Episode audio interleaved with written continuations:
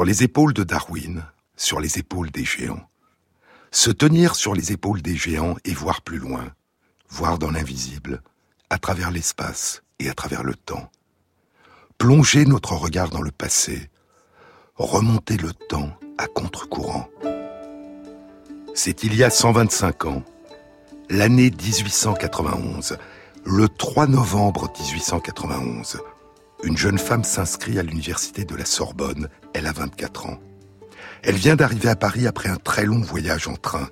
Elle est partie de Pologne, a traversé l'Allemagne, assise sur une chaise pliante, dans un des compartiments de quatrième classe où il n'y a pas de siège. Elle a quitté la Pologne parce que les femmes n'ont pas le droit d'entrer à l'université et ne peuvent pas y étudier. Paris est la ville de la liberté. Et dès son enfance dans la ville de Varsovie, elle a souffert des obstacles que l'oppression et le manque de liberté dressent face au désir d'apprendre et de comprendre. Varsovie était alors sous domination russe, écrira-t-elle plus tard dans ses notes autobiographiques, et l'un des pires aspects de cette domination était l'oppression qui s'exerçait sur l'école et sur les enfants. Les écoles privées dirigées par des Polonais étaient étroitement surveillées par la police et étaient obligées d'enseigner la langue russe, y compris à des enfants tellement jeunes qu'ils étaient à peine capables de parler leur langue natale. Comme les enseignants étaient presque tous polonais, ils tentaient par tous les moyens de lutter contre cette persécution. Mais ces écoles privées n'avaient pas le droit de délivrer des diplômes qui ne pouvaient être obtenus que dans les écoles du gouvernement. Dans ces écoles du gouvernement, tous les cours étaient en russe, donnés par des professeurs russes qui traitaient leurs élèves en ennemis. L'atmosphère y était insupportable. Constamment suspectés et espionnés, les enfants savaient qu'une seule conversation en polonais ou un mot imprudent pouvait être dangereux non seulement pour eux, mais aussi pour leur famille. Au milieu de ces dangers, ils perdaient toute leur joie de vivre et un sentiment précoce de méfiance et d'indignation pesait sur leur enfance. Son père, Vladislav Skłodowski, enseigne les mathématiques et la physique au lycée. Sa mère, Bronislava, est directrice d'école. Maria est le cinquième et dernier enfant de la famille. Ses parents l'appellent Mania, quand sa mère a quitté son poste après sa naissance, puis quand son père a été démis de son poste d'enseignant en raison de ses opinions en faveur de l'indépendance de la Pologne et de sa culture, la situation économique de la famille est devenue très précaire. Maria a 8 ans quand sa sœur aînée Zosia meurt du typhus. Elle a 11 ans quand sa mère meurt de tuberculose. Elle a toujours été première de sa classe, et obtient à la fin de ses études secondaires la médaille d'or du lycée. Elle a 15 ans. Elle veut étudier, mais les femmes n'ont pas le droit d'entrer à l'université. Alors, Maria et sa grande sœur Bronia font un pacte. Maria, qui est âgée de 16 ans, donnera des cours particuliers à des enfants, économisera et enverra à sa sœur l'argent qui permettra à Bronia de partir vivre à Paris pour y étudier la médecine. Et dès que Bronia le pourra, elle aidera à son tour sa jeune sœur à venir étudier à Paris. Bronia part. Pendant deux ans, Maria donne des cours particuliers à des enfants de familles riches, mais cela rapporte peu d'argent. Mon père, dira-t-elle, âgé et fatigué, avait besoin de repos. Il avait peu d'argent. Alors, j'ai décidé d'accepter un poste de gouvernante. Et ainsi, âgé de 17 ans à peine, j'ai quitté la maison de mon père pour commencer une vie indépendante. Ce départ demeure pour moi l'un des souvenirs les plus marquants de ma jeunesse. J'avais le cœur lourd alors que je montais dans le compartiment du train. Il allait m'emporter durant plusieurs heures loin de ceux que j'aimais. Et après le train, je devrais encore voyager cinq heures de plus. Quelle expérience m'attendait Je me posais cette question en contemplant la vaste plaine à travers la fenêtre du compartiment.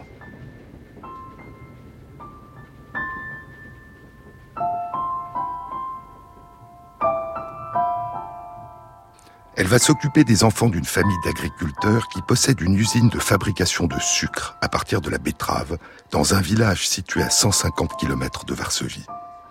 La famille l'autorise pendant son temps libre à donner des cours aux enfants illettrés des paysans qui travaillent dans l'usine.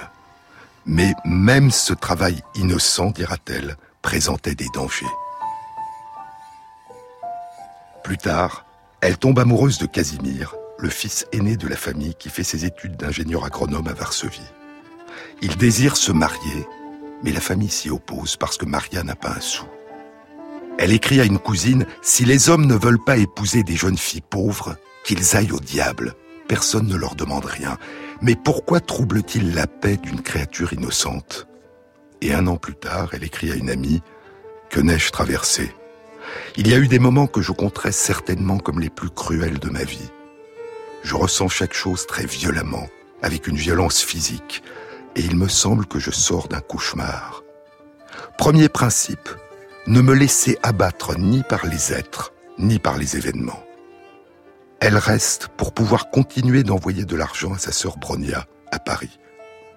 Et elle continue d'étudier. Elle lit de la littérature, des livres de sociologie, des traités de physique et de chimie. Durant ces années de travail solitaire, écrira-t-elle, tentant petit à petit de trouver mes réelles préférences, je me suis finalement tourné vers les mathématiques et la physique, et j'ai entrepris résolument une préparation sérieuse dans ce domaine. Elle suit des cours de mathématiques par correspondance avec son père, et elle demande à un ingénieur de l'usine de lui donner des cours de chimie. Elle apprend. En 1889, elle revient à Varsovie prendre un autre poste de gouvernante. Elle a 22 ans. Je poursuivais mes efforts pour m'instruire moi-même, dira plus tard Maria. Ce n'était pas une tâche facile sous le gouvernement russe de Varsovie, mais je trouvais dans la ville plus de possibilités qu'à la campagne. À ma grande joie, j'ai pu pour la première fois de ma vie avoir accès à un laboratoire, un petit laboratoire municipal de physique qui était dirigé par l'un de mes cousins. Je trouvais peu de temps pour y travailler, sauf le soir et les dimanches, et j'étais souvent laissé à moi-même. Parfois, j'étais encouragé par un petit succès inespéré. D'autres fois, j'étais plongé dans le plus profond désespoir par un accident ou un échec dû à mon inexpérience. Mais dans l'ensemble, bien que j'ai alors appris que le chemin qui mène au progrès n'est ni rapide ni facile, ce premier test me confirma que j'avais un goût pour la recherche expérimentale en physique et en chimie. Et je trouvais d'autres moyens d'apprendre en rejoignant un groupe enthousiaste de jeunes hommes et femmes de Varsovie qui étaient unis par un désir commun d'étudier et dont les activités étaient à la fois sociales et patriotiques. C'était l'un de ces groupes de jeunes Polonais qui pensaient que l'espoir de leur pays résidait dans un effort de développement de la force intellectuelle et morale de leur nation. Elle commence à suivre les cours de nuit de cette université clandestine qu'on appelait l'université volante ou flottante, parce qu'elle changeait régulièrement de lieu d'enseignement pour échapper aux autorités russes. Le premier but, dit Maria, était de travailler à sa propre éducation et de donner les moyens d'éducation aux ouvriers et aux paysans. Dans le cadre de ce programme, nous nous sommes mis d'accord pour donner des cours du soir, chacun enseignant ce qu'il connaissait le mieux. Il s'agissait d'une organisation secrète ce qui rendait les choses extrêmement difficiles. Il y avait dans notre groupe des jeunes gens très dévoués qui, je le pense toujours aujourd'hui, pouvaient réaliser un travail vraiment utile. J'ai un souvenir lumineux du compagnonnage intellectuel et social empli de sympathie que j'ai vécu durant cette période. En vérité, les moyens d'action étaient réduits et les résultats obtenus ne pouvaient pas être importants. Et pourtant, je crois toujours que les idées qui nous inspiraient alors sont les seules qui peuvent mener à un réel progrès social. Vous ne pouvez pas espérer bâtir un monde meilleur sans rendre les gens meilleurs. Et dans ce but, chacun d'entre nous doit travailler à sa propre amélioration et en même temps partager une responsabilité globale à l'égard de toute l'humanité. Et notre devoir particulier est d'aider ceux auxquels nous pensons pouvoir être le plus utiles. En 1890, elle revient vivre dans la maison de son père et continue à donner des cours particuliers. Son père a retrouvé un poste d'enseignant et il a décidé de mettre de l'argent de côté pour permettre à Maria de partir à son tour rejoindre sa sœur à Paris. encore un an, et à l'automne 1891, avec l'aide de son père, elle a assez d'argent pour partir. Elle a 24 ans. Cela fait 8 ans qu'elle rêve de ce jour. Elle prend le train pour Paris, puis elle s'inscrit à la Sorbonne, et Mania Skłodowska devient Marie Sklodowska. Sa sœur Bronia est maintenant médecin, elle s'est mariée et elle peut la loger à Paris. Mais le couple habite loin de la Sorbonne. Il faut une heure de trajet en voiture à cheval. Et Marie part s'installer dans un petit logement dans le quartier latin. Il serait impossible de dire tout le bien que ces années m'ont apporté, écrira-t-elle plus tard. J'étais entièrement absorbé par la joie d'apprendre et de comprendre. Et pourtant, pendant tout ce temps, mes conditions de vie étaient loin d'être faciles. Mais ma situation n'était pas exceptionnelle. C'était la vie de beaucoup des étudiants polonais que je connaissais. La chambre où je vivais était une mansarde, très froide en hiver, car elle n'était chauffée que par un petit poêle qui souvent manquait de bois. Durant un hiver particulièrement rigoureux, il arrivait que l'eau est gelée dans la cuvette pendant la nuit. Pour pouvoir dormir, j'étais obligé d'empiler tous mes vêtements sur la couverture du lit. Dans cette chambre, je préparais mes repas, qui étaient souvent réduits à du pain, une tasse de chocolat, des œufs ou un fruit. Je montais les six étages en portant le charbon que j'utilisais pour me chauffer. Cette vie, douloureuse par certains points de vue, avait malgré tout pour moi un charme réel. Elle me donnait un sens très précieux de la liberté et de l'indépendance. Inconnu, à Paris, j'étais perdu dans la grande ville, mais le sentiment de vivre là, seul, sans aucune aide que de moi-même, ne me déprimait pas du tout. Si parfois je me sentais seul, mon état d'esprit habituel était une sensation de calme et de grande satisfaction morale. Tout mon esprit était concentré sur mes études, qui surtout au début ont été difficiles. Car malgré tous mes efforts, je n'étais pas assez bien préparé pour suivre le programme de physique à la Sorbonne, car je n'avais pas réussi à acquérir en Pologne une préparation aussi complète que celle des étudiants français qui suivaient les mêmes cours que moi. J'étais donc obligé de compenser cette insuffisance, surtout en mathématiques. Je partageais mon temps entre les cours, le travail d'expérimentation et l'étude en bibliothèque. Le soir, je travaillais dans ma chambre, parfois très tard dans la nuit. Tout ce que je voyais et que j'apprenais de nouveau me ravissait. C'était comme un nouveau monde qui s'ouvrait à moi, le monde de la science, que j'avais enfin la permission de connaître en toute liberté. Deux ans plus tard, le 30 novembre 1893, elle obtient sa licence de physique. Elle est première de sa promotion. Encore un an, et le 22 décembre 1894, elle obtient sa licence de mathématiques. Elle est seconde de sa promotion.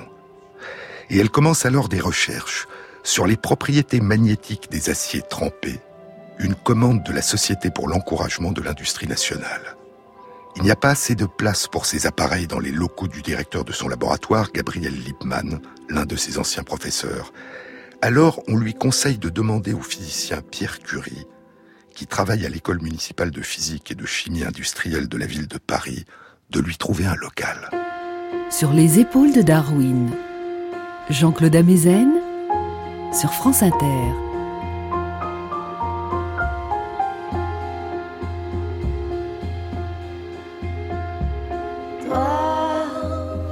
qui tombe, qui coule sur ma fenêtre.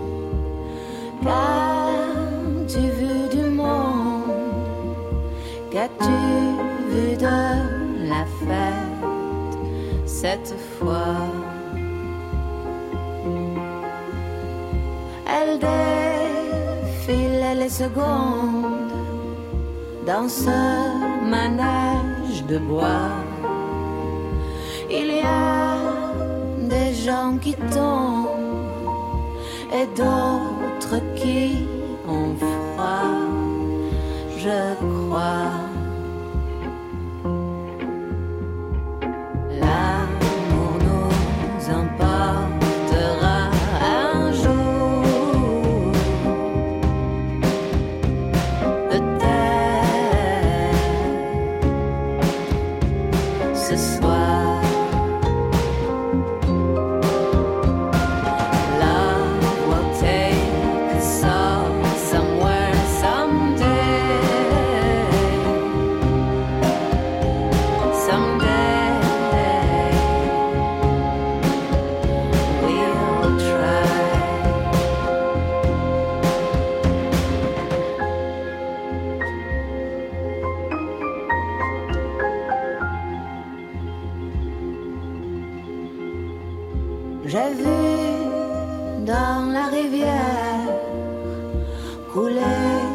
Des galets plats,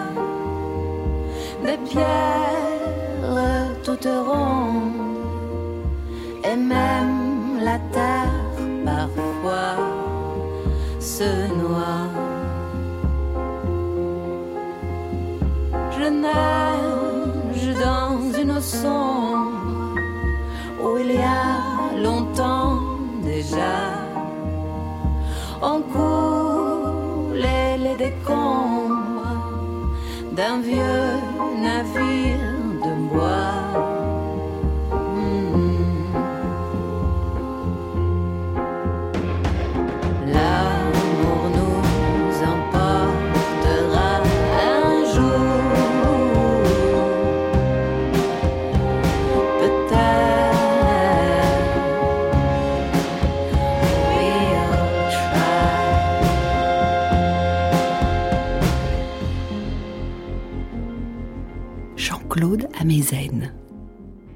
Je rencontrai Pierre Curie pour la première fois durant le printemps de l'année 1894, écrira Marie. Un physicien polonais que je connaissais et qui était un grand admirateur de Pierre Curie nous a invités un jour à passer la soirée ensemble. Quand j'entrai dans la pièce, Pierre Curie était debout, près d'une porte-fenêtre qui ouvrait sur un balcon.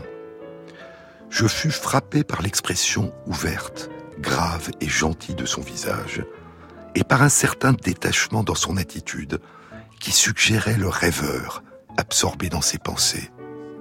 Bientôt, il me parla de son rêve d'une existence entièrement consacrée à la recherche scientifique, et il me demanda de partager cette vie.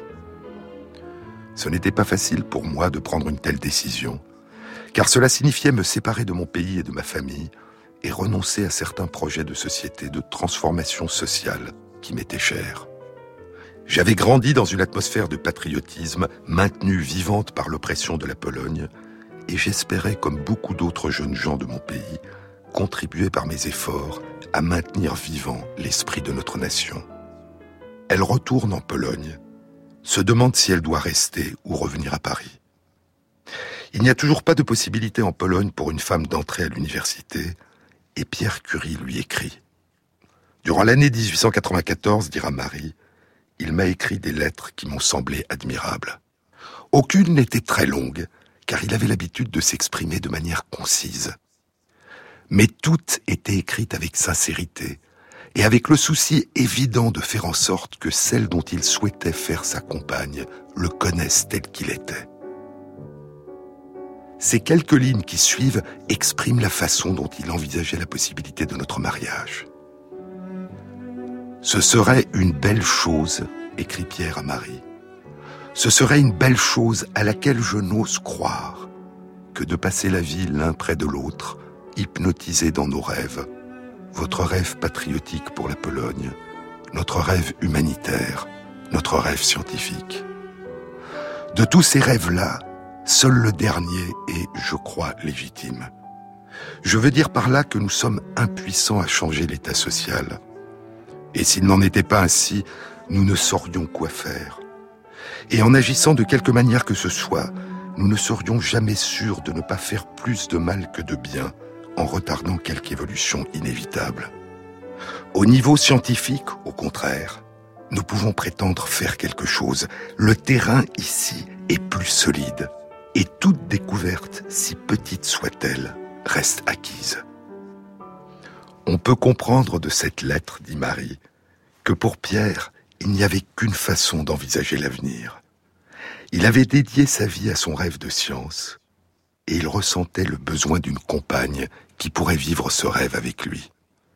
Marie revient à Paris, et en juillet 1895, il se marie. Elle devient Marie Curie, et elle signera désormais ses publications du nom de Marie Sklodowska-Curie. Un an plus tard, elle est reçue première au concours d'agrégation de l'enseignement secondaire des jeunes filles dans l'ordre des sciences. Encore un an, et en septembre 1897, elle donne naissance à leur première fille, Irène. Puis, dès la fin de l'année, elle revient à la science. Elle a décidé de s'engager dans une thèse de doctorat en sciences. Et il faut réaliser à quel point cette aventure était exceptionnelle. Dans le monde, seule une autre femme, Elsa Neumann, avait à cette époque reçu une autorisation spéciale pour commencer une thèse de doctorat en physique. C'était en Prusse, à l'université de Berlin. Elsa Neumann sera probablement la première femme au monde à avoir obtenu son doctorat de physique en 1899, quatre ans avant Marie Curie. Elsa Neumann a 27 ans. Elle militera pour l'entrée des femmes à l'université et créera une bourse pour aider les femmes à étudier. Elle mourra trois ans après avoir passé sa thèse en 1902, à l'âge de 29 ans, dans un accident de laboratoire qui survient au cours de l'une de ses expériences. Mais revenons à la fin de l'année 1897. Marie Curie a choisi son sujet de thèse. Depuis moins de deux ans, les physiciens et le grand public sont fascinés par la découverte de mystérieux rayonnements invisibles dont l'existence jusqu'alors n'avait jamais été soupçonnée. Souvenez-vous, je vous en ai déjà parlé. C'était à propos du problème de l'âge de la Terre, auquel nous reviendrons dans une prochaine émission. Le 8 novembre 1895, un physicien allemand, professeur de physique à l'université de Würzburg, Wilhelm Conrad Röntgen, découvre par hasard un rayonnement inconnu, invisible, qui traverse un carton noir que ne peut traverser la lumière visible. Et ce mystérieux rayonnement invisible se comporte en partie comme la lumière. Une substance fluorescente est une substance qui émet de la lumière lorsqu'elle est elle-même illuminée. Et Röntgen découvre ce rayonnement invisible parce qu'il a la propriété de rendre lumineuse à distance une substance fluorescente qui se met alors à émettre de la lumière lorsqu'elle est frappée par ces rayons invisibles. Il découvre que ce mystérieux rayonnement traverse sa main et imprime sur une plaque photographique l'image des os de sa main il est bouleversé. Je ne parlais de mon travail à personne, dira plus tard Ronken. J'expliquais seulement à ma femme que je faisais quelque chose dont les gens diraient, quand ils seraient au courant, Ronken est vraiment devenu fou. Un mois et demi après sa découverte, le 28 décembre 1895, Röntgen a publié ses résultats dans les comptes rendus des réunions de la Société physico-médicale de Würzburg. Le titre de sa communication est simplement über eine neue Art von Strahlen, sur une nouvelle sorte de rayon. Afin d'être bref, écrit Röntgen, j'utiliserai le terme de rayon, et pour les distinguer d'autres du même nom, je les appellerai rayons X, X comme l'inconnu. Je pensais qu'il s'agissait de quelque chose de nouveau, mais d'encore inconnu, écrira Röntgen. De nouveau, car c'est une extraordinaire découverte, et d'inconnu, car la nature de ce rayonnement demeure mystérieuse. Et dans sa publication, il a inclus le résultat le plus étrange et le plus spectaculaire qu'il a obtenu, et dont les implications évidentes vont causer une révolution en médecine. La photo de la main d'Anna Bertha Röntgen, sa femme, on distingue très nettement tous les os de sa main, la première radiographie au rayon X. Puis les choses s'accélèrent. Le 30 janvier 1896, le grand mathématicien et physicien Henri Poincaré publie une hypothèse dans la Revue générale des sciences dans laquelle il propose que toute substance fluorescente, quand elle est exposée à la lumière, émet en plus de la lumière visible ces mystérieux rayons X invisibles. Et Henri Becquerel, professeur au Muséum national d'histoire naturelle, décide de soumettre l'hypothèse de Poincaré à l'expérience. L'étude de la fluorescence est une tradition familiale chez les Becquerel. Son père avait été un spécialiste mondialement reconnu du phénomène de fluorescence et de phosphorescence, et son grand-père avait réuni au muséum une grande collection de cristaux, dont certains cristaux de sel d'uranium qui sont fluorescents. Et Becquerel décide d'explorer l'hypothèse de Poincaré à partir de la fluorescence produite par des cristaux de sulfate d'uranium exposés à la lumière du soleil. Son dispositif expérimental est très simple une plaque photographique entourée de papier noir très épais pour qu'elle ne soit pas exposée à la lumière du soleil, et sur le papier noir, au-dessus de la plaque photographique, des tubes de verre contenant des cristaux de sel d'uranium, le tout exposé au soleil sur le rebord de sa fenêtre pendant plusieurs heures. À côté, comme contrôle, des plaques photographiques entourées de papier noir, mais sans cristaux de sel d'uranium. Et le 24 février, il publie une brève communication à l'Académie des sciences intitulée Sur les radiations émises par phosphorescence. Lorsqu'on développe la plaque photographique, écrit Becquerel, on reconnaît que la silhouette de la substance phosphorescente, les cristaux d'uranium, apparaît en noir sur le cliché. Son expérience semble donc confirmer l'hypothèse de Poincaré. Un corps fluorescent, quand il est exposé à la lumière, émet des rayonnements qui ont certaines au moins des propriétés des rayons X, traverser un papier noir épais que la lumière ne peut traverser et s'imprimer sur une plaque photographique. Mais l'hypothèse de Poincaré, je vous l'avais dit, malgré son élégante simplicité, était fausse. Les corps fluorescents n'émettent pas de rayons X. Son apparente confirmation expérimentale correspondait à une illusion. Et ce sera la chance, comme pour Röntgen. La chance, le hasard, dont Pasteur avait dit dans le champ des observations, le hasard ne favorise que les esprits préparés. Ce sera le hasard qui permettra à l'esprit préparé de Becquerel de découvrir la vraie nature, la véritable signification des résultats qu'il a obtenus. Les 26 et 27 février, alors qu'il voulait refaire la même expérience, le ciel est couvert et il a laissé le dispositif dans un tiroir dans l'obscurité. Le 1er mars, il développe les plaques photographiques s'attendant à ne rien trouver. Et pourtant, la même image des cristaux d'uranium s'est imprimée sur les plaques. En d'autres termes, les cristaux d'uranium, même quand ils n'ont pas été exposés au soleil et qu'ils n'émettent donc aucune lumière visible, produisent quand même ces mystérieux rayons qui semblent avoir les mêmes propriétés que les rayons X. Et dès le lendemain, le 2 mars 1896, Becquerel communique ses résultats à l'Académie des sciences. Encore deux mois d'expérience, et le 18 mai 1896, il annonce que des composés contenant de l'uranium, mais qui ne sont pas fluorescents, produisent les mêmes mystérieux rayons invisibles que les cristaux de sel d'uranium fluorescent, et que des corps fluorescents qui ne contiennent pas d'uranium ne produisent pas ces rayons invisibles. Et cette fois, il l'affirme, c'est bien l'uranium et non pas la fluorescence qui produit ces rayons, qui ne sont pas des rayons X et qu'il nomme des rayons uraniques. Une révolution scientifique vient de débuter et Marie Curie décide de s'engager dans l'exploration de ces mystérieux rayons invisibles émis par l'uranium, que Becquerel avait nommé rayons uraniques, que d'autres avaient nommé rayons Becquerel, et auquel Marie Curie va bientôt donner un autre nom qui demeurera émission radioactive ou radioactivité, du latin radius, rayon.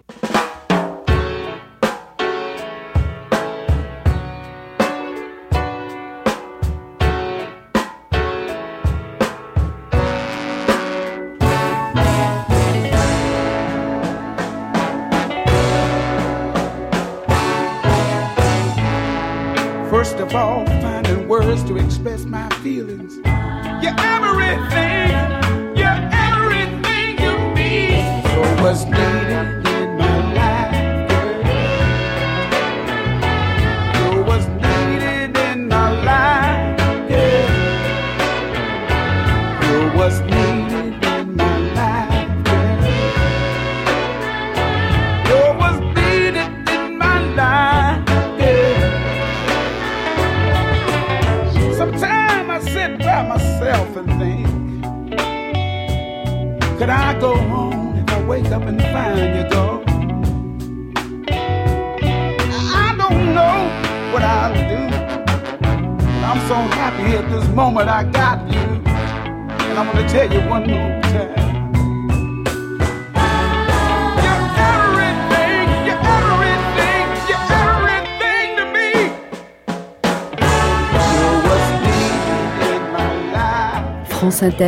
Jean-Claude Amezen. À la fin de l'année 1897, Marie Curie commence par rechercher si d'autres éléments chimiques que l'uranium ont la capacité d'émettre ces mystérieux rayons découverts par Henri Becquerel. De même que Röntgen l'avait fait pour les rayons X, Becquerel avait mis en évidence les rayons émis par l'uranium en explorant leur effet sur des plaques photographiques. Mais cette méthode, si elle révélait l'existence des rayons uraniques, rendait difficile les mesures quantitatives. Or, Marie Curie voulait non seulement détecter ces rayons invisibles, mais aussi pouvoir en mesurer l'intensité. Au lieu de faire agir ces substances sur des plaques photographiques, dira Marie Curie, j'ai préféré déterminer l'intensité de leur radiation en mesurant la conductivité électrique de l'air exposé à l'action de ces rayons. On sait alors que les rayons uraniques, comme les rayons X, ont la propriété de rendre l'air conducteur d'électricité, c'est-à-dire de permettre le passage d'un courant électrique en donnant aux molécules d'air une charge électrique. Ces particules d'air chargées sont appelées des ions, du mot grec ion, qui signifie qui va, qui se déplace. On sait aujourd'hui que ces rayons qu'on appelle des rayonnements ionisants arrachent un ou plusieurs électrons aux atomes qui composent les molécules d'air, donnant à ces atomes une charge électrique positive. Ils deviennent des cations. Et des atomes voisins peuvent acquérir une charge négative en captant ces électrons, et ils deviennent alors des anions. Le fait que l'air devienne conducteur d'électricité pouvait être mesuré par un instrument qu'on appelait un électroscope. Et Pierre Curie et son frère Paul Jacques avaient une quinzaine d'années auparavant conçu un électroscope particulièrement sensible en utilisant un cristal de quartz. C'était le piézo-électroscope à quartz. Et Marie Curie décide d'utiliser cet électroscope pour détecter de très petites différences d'intensité dans l'émission des rayons Becquerel. Elle veut tout d'abord vérifier la validité des deux conclusions que Becquerel avait publiées dans sa communication du 18 mai 1896 à l'Académie des sciences. Premièrement, elle veut confirmer que l'intensité des rayonnements émis par l'uranium est bien directement proportionnelle à la quantité d'uranium présente. Et deuxièmement, elle veut confirmer que l'intensité des rayonnements émis par l'uranium est la même que l'uranium soit pur ou inclus dans un minerai, qu'il soit solide ou en poudre, humide ou sec, exposé à la lumière ou à la chaleur, c'est-à-dire quel que soit l'état physique ou chimique de l'uranium. Et une fois qu'elle a obtenu cette confirmation, elle décide de rechercher si l'émission de ces rayons est une propriété unique de l'uranium ou si d'autres substances ont aussi la capacité d'émettre les mêmes rayons. Elle explore tous les corps purs, tous les éléments chimiques qui ont été identifiés à l'époque, tels que l'hydrogène, le carbone, l'azote, l'oxygène, le fer, le cuivre, l'argent, etc., et qui ont été classés dans le tableau périodique des éléments, la table de Mendeleïev que le chimiste russe Dimitri Mendeleïev avait publiée en 1869. Elle découvre d'abord, comme l'a découvert indépendamment deux mois plus tôt, mais elle ne le sait pas, le chimiste allemand Gerhard Karl Schmidt, elle découvre que ces rayons sont aussi émis par un métal rare, le thorium. Et elle constate qu'aucun élément chimique pur en dehors de l'uranium et du thorium n'émet de rayons Becquerel. Madame Curie, dira sept ans plus tard son mari, Madame Curie a montré en 1898 que parmi toutes les substances chimiques préparées ou utilisées dans les laboratoires, Seules celles qui contiennent de l'uranium ou du thorium sont capables d'émettre des rayons Becquerel. Nous avons nommé ces substances substances radioactives. Madame Curie a montré qu'une substance est d'autant plus radioactive qu'elle est riche en uranium ou en thorium. La radioactivité est donc une propriété atomique de l'uranium et du thorium. La radioactivité de l'uranium et du thorium demeure la même quel que soit leur état chimique ou physique. Elle ne se modifie pas en fonction de la température, ni en fonction des composés auxquels l'uranium ou le thorium sont associés. Et Marie Curie en a déduit une hypothèse. La radioactivité n'est pas une propriété de certaines des molécules qui contiennent de l'uranium ou du thorium, c'est une propriété exclusive des atomes d'uranium ou de thorium. Certains atomes sont radioactifs, et cette propriété doit être liée à la structure même de ces atomes. Cette hypothèse aura des conséquences essentielles. En réalisant ces mesures, poursuit Pierre Curie, Madame Curie a découvert que certaines roches, certains minerais contenant de l'uranium ou du thorium sont plus radioactifs qu'ils ne devraient l'être par rapport à la quantité d'uranium ou de thorium qu'ils contiennent. Madame Curie a alors émis l'hypothèse que ces minerais contenaient des éléments chimiques radioactifs dont la nature était encore inconnue. C'est parce qu'elle a décidé d'utiliser un électroscope qui, contrairement aux plaques photographiques, permet de mesurer précisément la quantité de radioactivité émise que Marie Curie a pu faire cette découverte. Et elle a constaté que trois roches contenant de l'uranium, trois minerais d'uranium, la pêche blande, la calcolite et l'autunite sont beaucoup plus radioactifs que l'uranium lui-même. Ce fait très remarquable, dira Marie Curie, porte à croire que ces minéraux peuvent contenir un élément beaucoup plus actif que l'uranium. Elle produit, en la synthétisant à partir de sel de cuivre et d'uranium, de la calcolite artificielle, et elle constate que contrairement à la calcolite naturelle, la calcolite artificielle n'est pas plus radioactive que la quantité d'uranium qu'elle contient.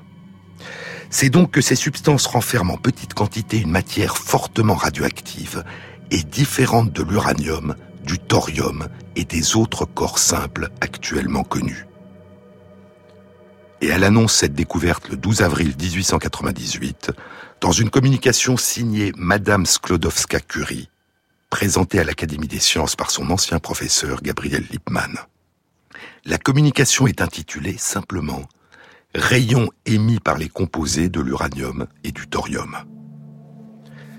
La pêche blande est présente en quantité importante dans les mines d'argent en Bohême. Et ce minerai tire son nom de deux mots de la langue allemande, pêche et blende. Pêche signifie la malchance et blende en vieil allemand signifie le minerai, le minerai de la malchance.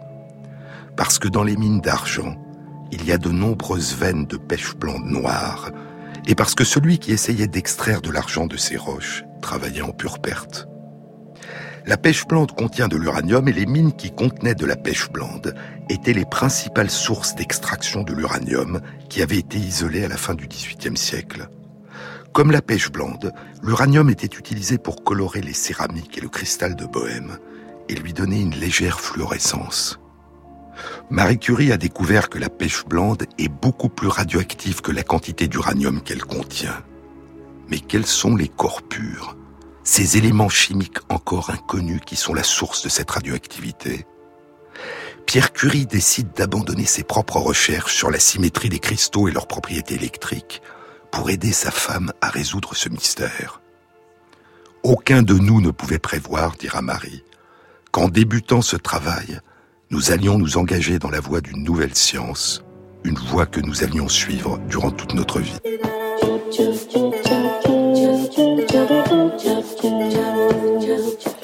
Everyone does their thing a little bit differently. Everyone does their thing a little bit differently. Oh, every man does his thing a little bit differently. Every man does his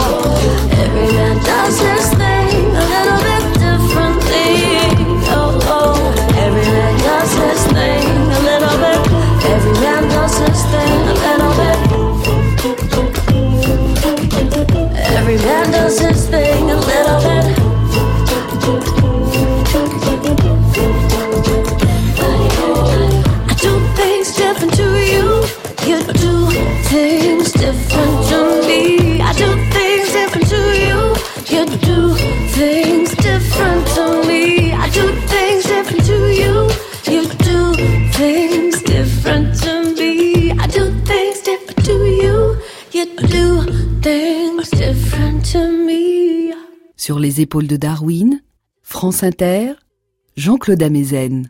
La pêche blande est un minerai complexe qui comprend une trentaine d'éléments chimiques différents. Après que l'uranium en a été extrait, et en effectuant une série de séparations chimiques, Marie et Pierre Curie découvrent qu'une fraction qui contient l'élément chimique bismuth demeure fortement radioactive. Cette fraction est 400 fois plus radioactive que l'uranium. Comme le bismuth n'est pas lui-même radioactif, cela signifie donc que cette fraction qui contient le bismuth contient aussi un élément chimique de nature inconnue qui est radioactif. Le 18 juillet 1898, une communication de Madame Sklodowska-Curie et de Monsieur Pierre Curie, présentée à l'Académie des sciences par Henri Becquerel, annonce la découverte. La note est sobrement intitulée Sur une substance nouvelle radioactive contenue dans la pêche blande. Ils ont nommé cet élément chimique inconnu le polonium, en hommage au pays de Marie, la Pologne. Puis, avec l'aide du chimiste Gustave Bémont, ils découvrent qu'il y a dans la pêche blande une autre fraction contenant l'élément chimique barium, qui est fortement radioactive. La fraction est 900 fois plus radioactive que l'uranium. Et comme le barium n'est pas lui-même radioactif, cela signifie donc que cette fraction qui contient le barium contient aussi un autre élément chimique, de nature inconnue, qui est radioactif. Et le 26 décembre 1898, Madame Sklodowska-Curie et messieurs Pierre Curie et Gustave Bémont communiquent leur découverte à l'Académie des sciences dans une note présentée par Henri Becquerel. Elle est intitulée Sur une nouvelle substance fortement radioactive contenue dans la pêche blande. Ils ont nommé cet élément radioactif le radium à partir du mot latin radius, rayon. Mais le polonium et le radium n'ont toujours pas été purifiés. Ce sont des éléments chimiques dont la présence a été identifiée, mais dont la nature demeure mystérieuse.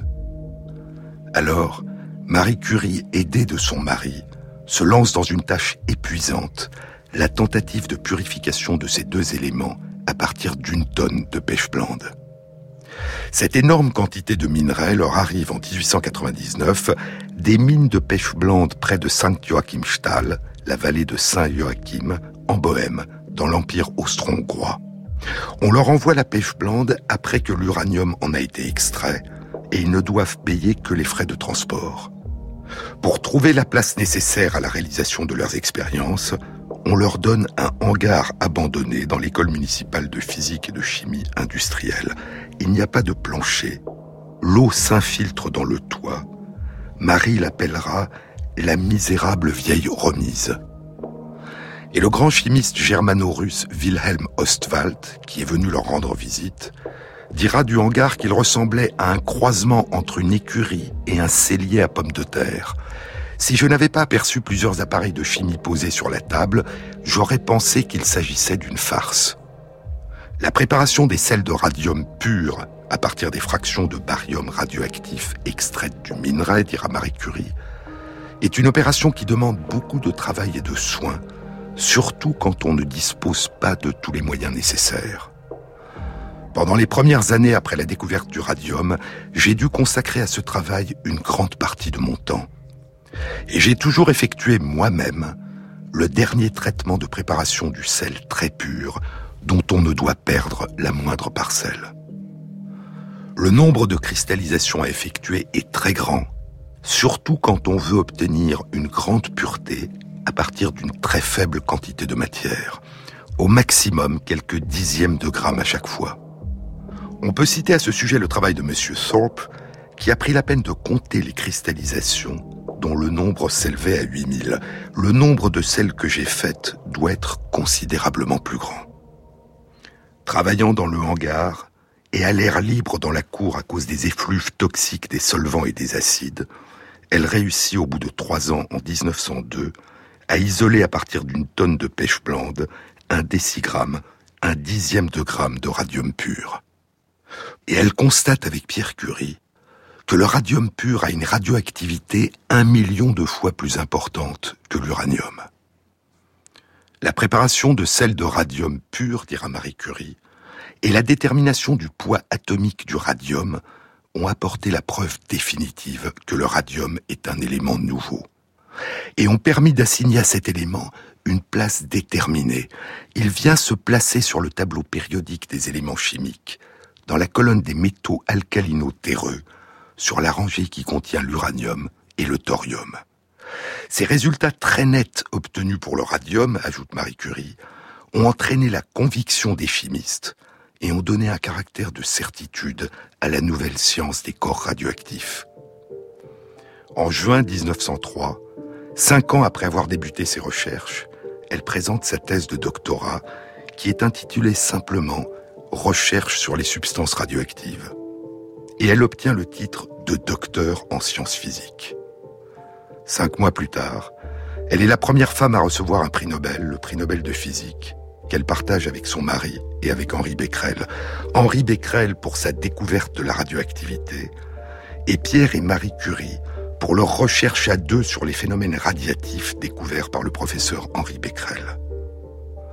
Mais la reconnaissance de la contribution des femmes à la science, tout comme la reconnaissance de leur droit à s'engager dans des études universitaires et dans une thèse de doctorat, n'était pas évidente à l'époque, même pour une assemblée aussi savante et ouverte au progrès que se voulait l'Académie royale de Suède qui décernait le prix Nobel.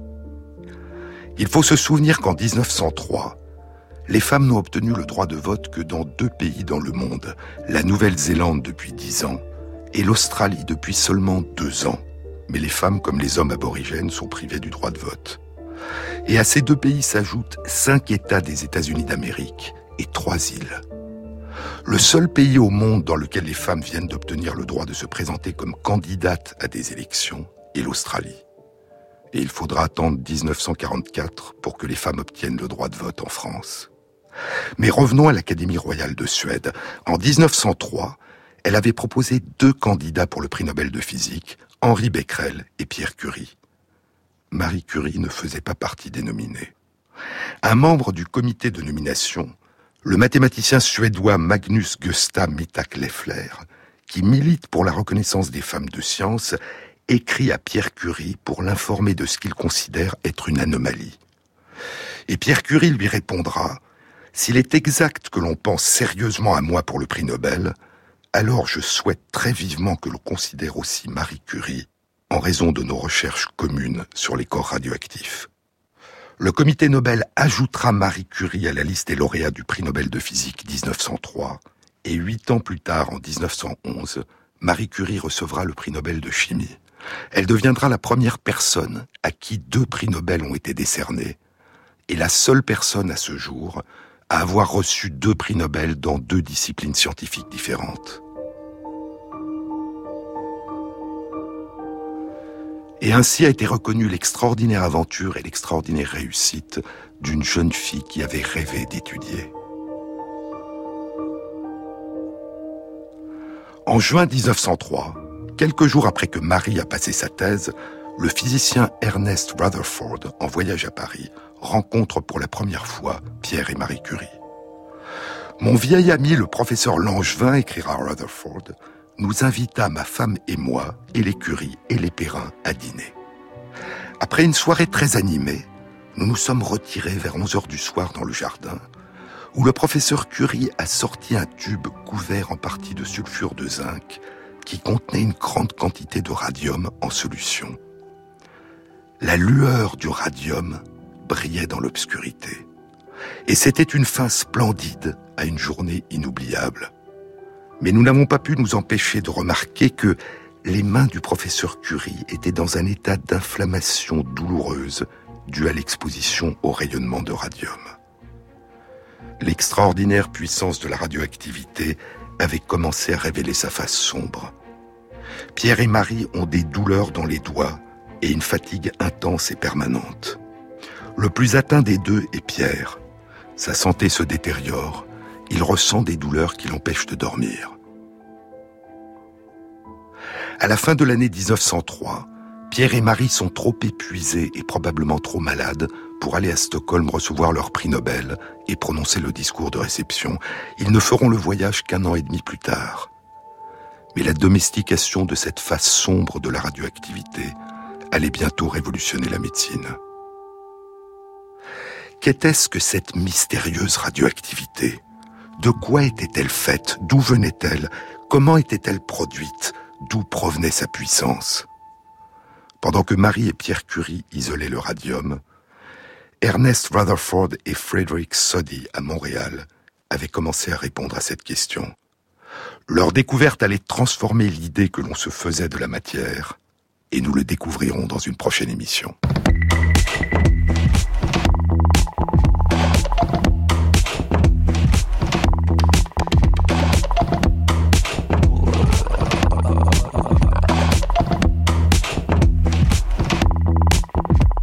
Cette émission a été réalisée par Christophe Imbert, avec à la prise de son Gilles Gaillard, au mixage Bruno Poncelet et Jean-Baptiste Audibert pour le choix des chansons.